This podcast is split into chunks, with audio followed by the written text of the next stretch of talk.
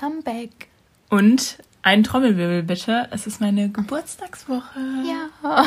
Ich liebe Geburtstage einfach. Also es muss jetzt nicht unbedingt meiner sein. Ich beschenke eigentlich mindestens genauso gerne, wie ich selber beschenkt werde. Oh, ich freue mich schon richtig, dir mein Geschenk zu überreichen. Ich bin schon richtig gespannt. Ja, und irgendwie passt unsere heutige Folge auch ganz gut zum Thema Geburtstag und Feiern. Also ich finde, Wein ist irgendwie fast immer passend. Ob jetzt beim Essen gehen, gemütlich auf der Couch, bei einem Mädelsabend oder bei einer Party. Also wenn der Wein schmeckt, dann steigt auch die Laune. Ja, es gibt ja auch so viele verschiedene Sorten. Da findet sich ja eigentlich für jeden Geschmack was und für jeden Anlass. Am Ende der Folge kriegt ihr auch noch eine exquisite Weinempfehlung von uns. ja, falls ihr auf unseren Geschmack kommen möchtet. Wer möchte das nicht? also, willst du wissen, für wie viel Geld die teuerste Flasche Wein versteigert wurde? Ja, ich habe tatsächlich auch von einem gelesen, der wurde in Hongkong für 230.000 US-Dollar gekauft. Ich kann das nochmal toppen. Echt? Und zwar wurde im Jahre 2000 ein Sauvignon Blanc auf einer Wohltätigkeitsveranstaltung in den USA für nette 424.000 Euro ersteigert. Oh mein Gott. Krass, fast eine halbe Million Euro einfach. Das Geld musst du erstmal übrig haben für sowas. Ja, und dann hast du halt nur eine Flasche. Ja, Toni, und die trinkst du wahrscheinlich noch nicht mal. Da musst ne? du echt, äh, ja, echt richtig was übrig haben. Da musst du richtig Was du richtig aus dem Fenster schmeißen willst. Einfach verbrennen, einmal anzünden. Ja, ja, genau. Und jetzt habe ich noch einen kleinen Mythos vielleicht, den auch wenn Wein aus Trauben hergestellt wird, ist es nicht immer vegetarisch oder vegan. Ja, das stimmt. Ich habe persönlich eigentlich noch nie wirklich drauf geachtet beim Kaufen. Aber man sieht ja ab und zu zum Beispiel Weinflaschen jetzt mit einer Kennzeichnung vorne drauf, dass die vegan sind speziell. Ja, das liegt daran, dass sowohl die konventionelle als auch die Bio-Weinproduktion nämlich auf tierische Nebenprodukte setzt. Es sind zwar jetzt nicht viele, aber zur Klärung des Weins wird entweder Eiklar oder Gelatine verwendet. Aber das ist dann wahrscheinlich auch wirklich nur noch in Spuren in dem Wein enthalten. Ja, schmecken tut man das nicht. Das, ja, das, das, nicht. Das wäre komisch. ja. Also wir machen jetzt noch eine kurze geschichtliche Aufklärung, bevor wir zum Eingemachten kommen. In der Antike wurde Wein nämlich auch in der Medizin eingesetzt. Und zwar auf vielfältige Art und Weise. Zum Beispiel als Desinfektionsmittel für Wunden, um einen Rauschzustand auszulösen, als eines der ersten Schmerzmittel und auch als Konservierungsmittel sowie zur Herstellung von einfachen Arzneien, Tinkturen und Extrakten. Aber um Wein als Schmerzmittel zu benutzen, braucht man, glaube ich, schon ein bisschen mehr. Da ist was Hochprozentiges auf jeden Fall besser geeignet ja, für. Das denke ich auch. So, woraus besteht Wein denn überhaupt so? Beziehungsweise wofür sind die verschiedenen Bestandteile gut? Wir wissen, denke ich, alle, dass Wein aus Weintrauben besteht. Das bedeutet, wir haben neben dem Anteil an Wasser auch Zucker und Säure im Wein. Säure ist dabei als Bestandteil aller Früchte notwendig, um den Wein frisch und geschmacksintensiv zu machen. Der Zucker wird bei der alkoholischen Gärung in Alkohol umgewandelt. Ein Teil kann jedoch als Restzucker enthalten bleiben.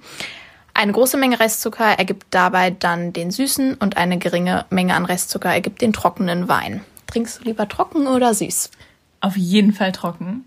Also bei lieblichem Wein schmeckt man schon förmlich die Kopfschmerzen, die man am nächsten Tag davon hat. Ja, finde ich auch. Ich mag eigentlich auch lieber trockenen Wein, aber ich habe tatsächlich letztens einen getrunken, der wurde mitgebracht. Lieblichen. Und einen lieblichen Wein, genau. Und äh, da stand hinten aber drauf so mit Kiwi und Mango und Passionsfrucht oder so. Und da dachte ich mir schon, hm, okay. Und der hat halt echt voll fruchtig geschmeckt. Das war eigentlich ganz lecker. Also nicht mehr wie Wein, aber halt ganz lecker. Sagen, also, also, nicht mehr typisch wie Wein. Okay. Aber da dachte ich mir, oh, okay, es gibt auch einen ganz okayen, lieblichen. Ja. Wir bleiben dann doch erstmal ja. bei Trocken, wenn ich mich dazu entscheiden müsste.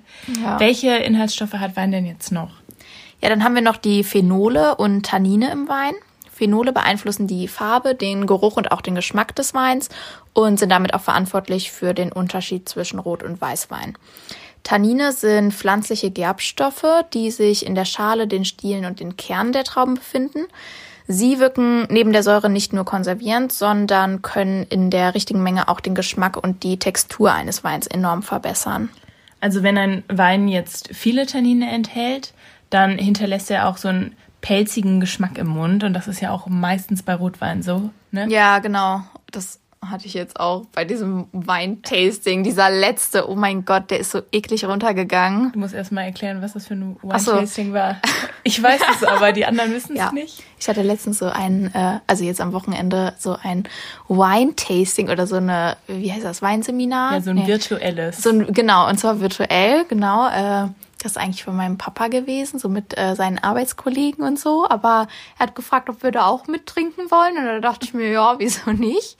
Und äh, ja, da hatten wir drei Rotweine und der letzte, boah, ja. Ging nicht runter. Nee, das war halt echt voll der Pelz auf der Zunge. Wie eine Kiwi.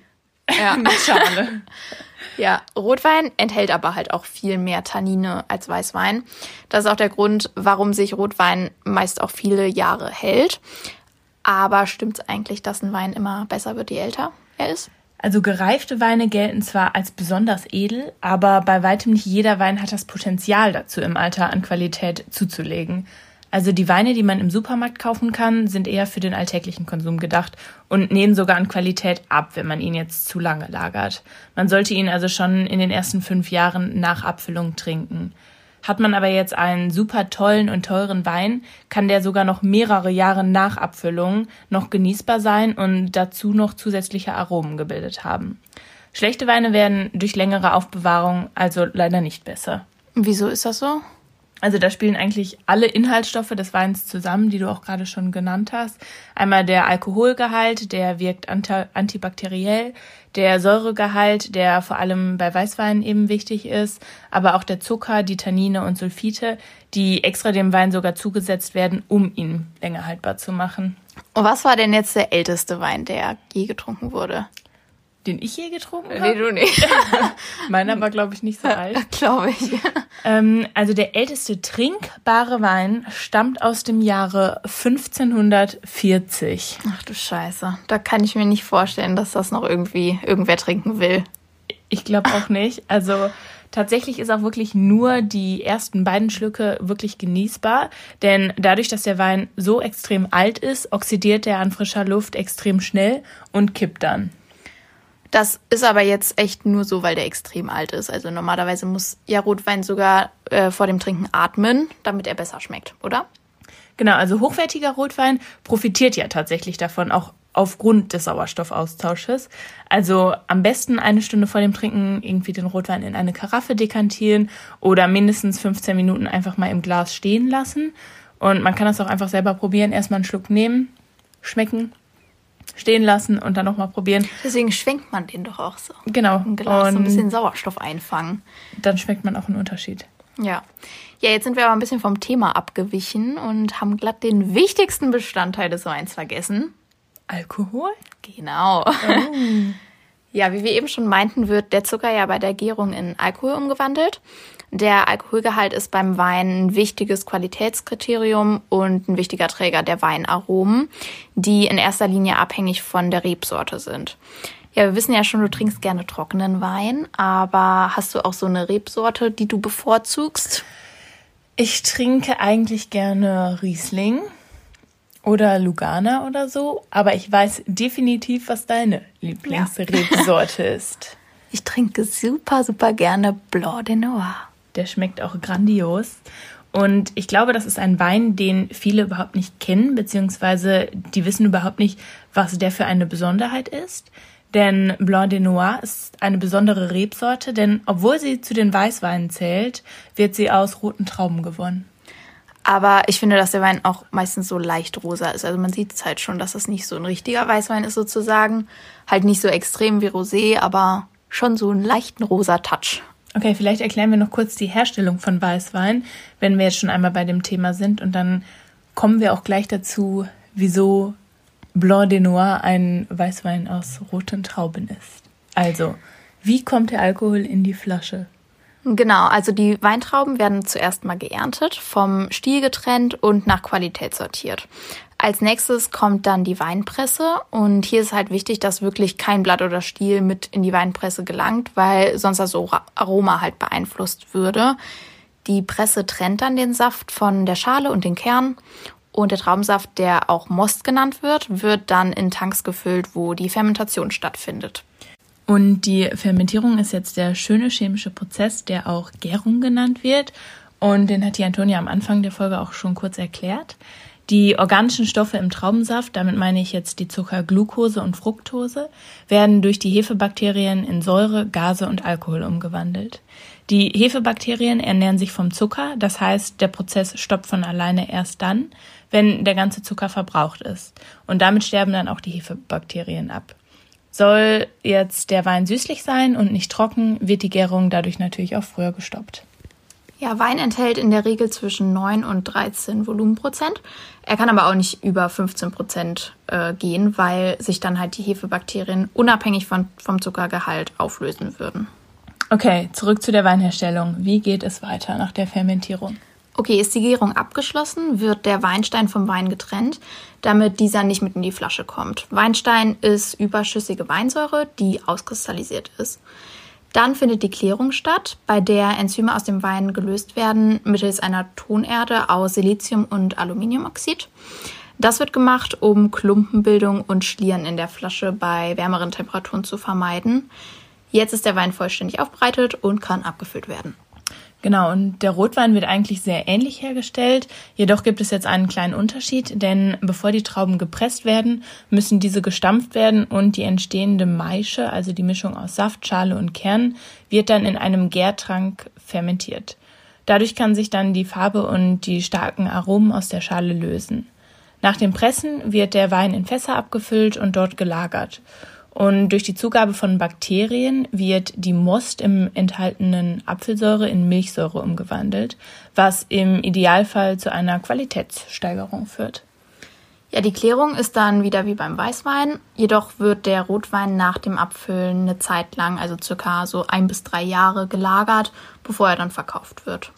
Und beim Blanc de Noir, also dem Lieblingswein, wird halt sozusagen der Prozess des Weißweines genutzt, aber eben mit roten anstelle von hellen Trauben.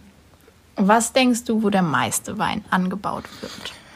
Oh, das ist eine gute Frage. Also in der EU würde ich vielleicht Italien sagen oder hm, Frankreich. Ja, Italien liegt auf jeden Fall weit vorne, ist auch nah dran am Spitzenreiter, aber Spanien hat das größte Wein Weinanbaugebiet weltweit mit fast einer Million Hektar Fläche.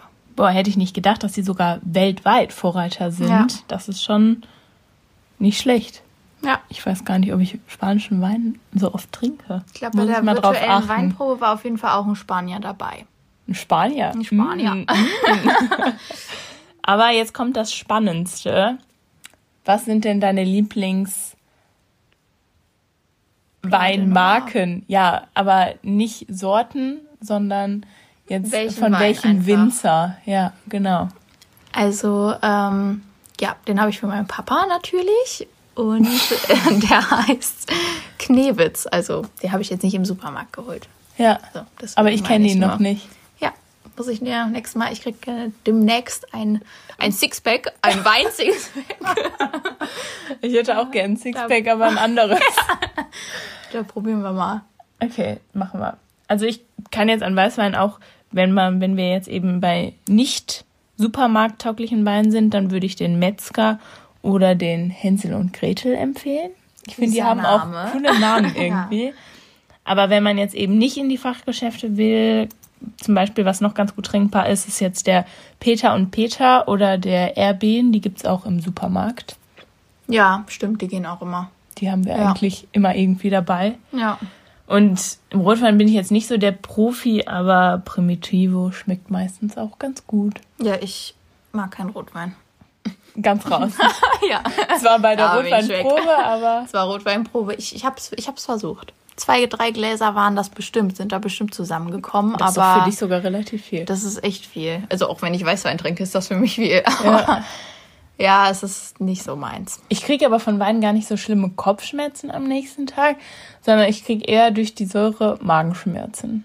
Ja, stimmt, das geht echt voll auf den Magen. Aber ja, je, je nachdem, was für ein Wein und wie viel ich getrunken habe, denke ich mir schon am nächsten Morgen so. Kopfweh? Hei. Okay. Ja. ja, ist auf jeden Fall nicht die beste Art, sich zu betrinken. Nee, das stimmt. Dann doch lieber Wodka. Ja, hast du denn noch Lust von deinem Wine-Tasting zu erzählen? Ja, kann ich gerne machen. Ich habe in meinem kurzen Leben mit meinen knappen 23 Jahren schon drei Stück hinter mir. Ich habe zwei in Australien gemacht. Kann man Im das Valley. Machen? Ja, das ist super. Da haben die riesige Valleys und also es war richtig cool, aber die, das Wine-Tasting da war irgendwie um halb zwölf morgens. Und ich oh, weiß schön. nicht, wie hoch deine Motivation ist, morgens so viel Wein zu trinken. Aber es war auf jeden Fall lustig und es hat Spaß gemacht. Und es gab auch auf jeden Fall immer so Käse, Snacks und Cracker oh, und, und das so ist sowieso dazu. das Beste. Und es gab zwischendurch dann auch so ein Pale Ale, also so und so Bier. Mischbier, ja. genau. Also es hat Spaß gemacht und der Ausblick war grandios. Das da, das, ich. ja, das war echt schön. Aber ich habe auch jetzt dieses Jahr oder ähm, Ende letzten Jahres, doch Anfang dieses Jahr war das, äh, hier in Münster ein Weintasting gemacht und zwar am Hafen. Und das war auch echt nett, muss ich sagen, weil man wurde erstmal mit so Sekko empfangen. Der war super lecker, also das war mein Favorite des ganzen Abends sogar, auch wenn es kein Wein war. Und Obwohl, haben ich glaube, das zählt zu Wein, Getränken. Okay, aber, aber ja, sprudeliger ja. Wein. Ja. Und ähm, dann haben wir genau irgendwie drei Weißweine, ich glaube ein, zwei Rosé und einen Rotwein getrunken. Und wir mussten zwischendurch, gab es so eine riesige Palette an Riechfläschchen. Also ich weiß nicht, 45 verschiedene Geschmäcker in Düften, die man, wenn man daran Oha. riecht, und einen Wein trinkt, sollte man die so verknüpfen miteinander. Oha. Und teilweise haben die wirklich nach Teer gestunken, nach Milcheiweiß, also wirklich so super sauer, wo manche Oha. schon echt gesagt haben, okay, ich bin kurz davor, mich zu übergeben, wenn man da ja. gerochen weil das so ein extremer Geruch war. Aber dann mussten wir eben auch, dann wurden uns so zwei Weine gegeben und dann mussten wir so ein paar Geschmäcker daraus schmecken und darunter dann auch grüne Paprika oder Erdbeere oder so. Und dann wurde eine Competition gestartet und es gab einen Gewinn und ich habe diesen Gewinn gewonnen. Nein. Weil ich den Geschmack Himbeere rausgeschmeckt ja. habe. Oha. Jetzt habe ich so einen Weinverschluss bekommen, den man auf so eine geöffnete Flasche drauf macht. Cool. Ja. Mann, du Profi. Toll, oder? Richtige Weinkennerin.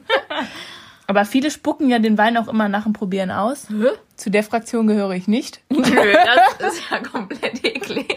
Ja, um den, um den Mund so durchzuspülen. Oh, schön. Das ist eine Mundspülung von Wein. Damit man den besser ah. wahrnehmen kann. Okay. Aber. Ich habe noch einen lustigen Fakt am Ende. Wenn, wenn jetzt überhaupt nicht irgendwer hört. es gibt, es gibt tatsächlich die Angst vor Wein. Und die heißt Önophobie. Ach du große Neune. Ja, es ist so witzig. Wenn das jemand hat, bitte schreibt uns. Ja. Mich interessiert das voll, wie das funktioniert. Ja, ich auch. Sobald er eine Weinflasche sieht, rennt diese Person genau. einfach weg. Ja. Aber wir haben auch noch, ich glaube, zwei ganz coole Facts über Wein jetzt die Woche. Also auf Insta vorbeischauen. Genau. Und wir haben auch schon gesagt, bei 500 Followern auf Instagram machen wir ein Gewinnspiel. Es fehlen nur noch die letzten paar. Ja. Und nächste Woche ist Folge Nummer 30. Special Time. Special. Okay, ihr Lieben. Dann wir hören uns. Tschüss.